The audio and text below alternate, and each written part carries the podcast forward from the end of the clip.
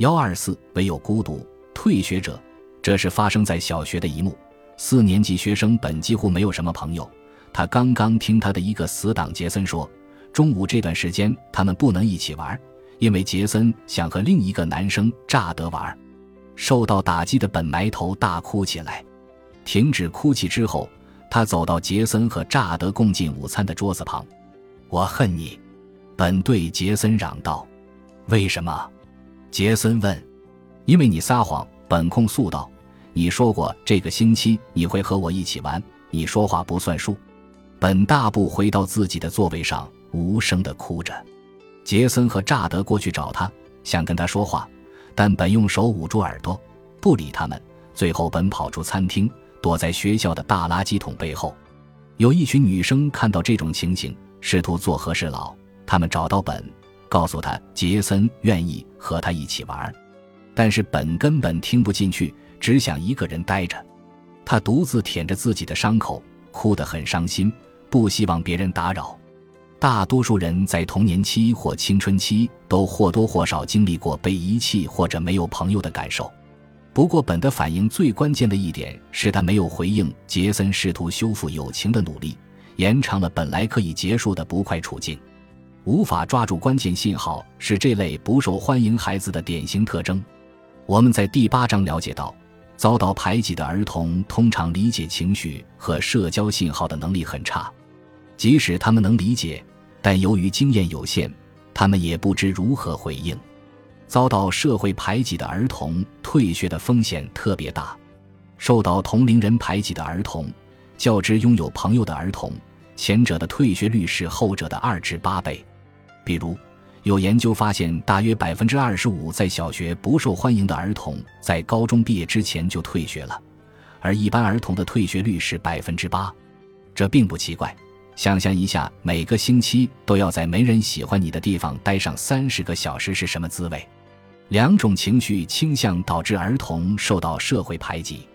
第一种我们已经有所了解，即把别人的无心之失看成敌意，大光起火；另一种是胆小、焦虑、害怕社交。除了气质方面的原因，还有一个原因是他们的偏差，他们的笨拙常常使人感到不舒服。这些儿童偏差的一种方式体现为他们所发送的情绪信号。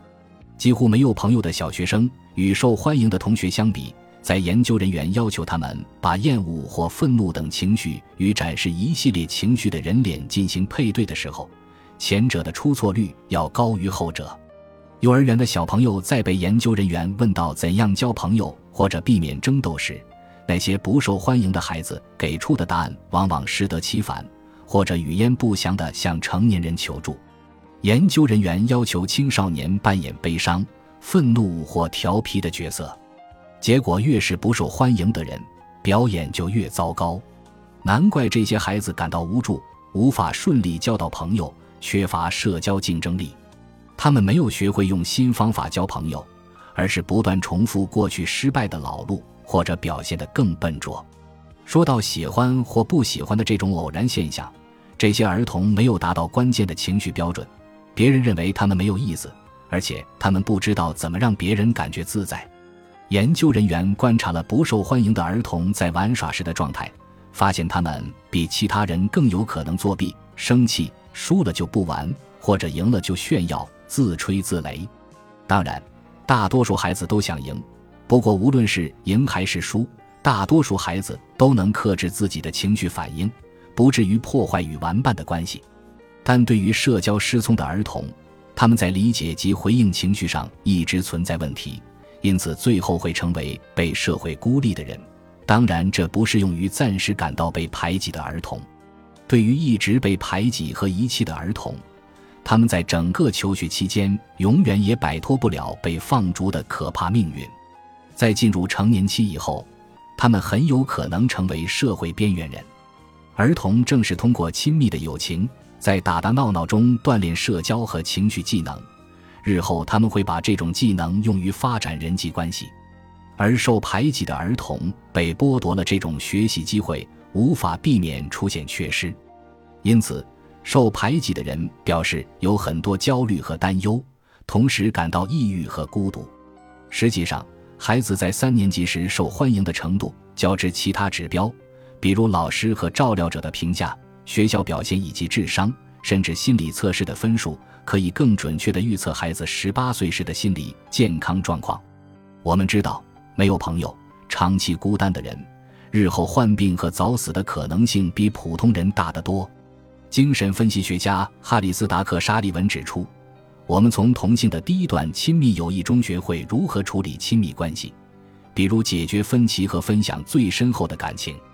但是，受到排挤的儿童在小学这一关键时期，拥有好朋友的机会只有同龄人的一半，因此他们失去了情绪发展最重要的机会之一。即使很多人都不愿意和你交朋友，拥有一个朋友也可以排解孤独。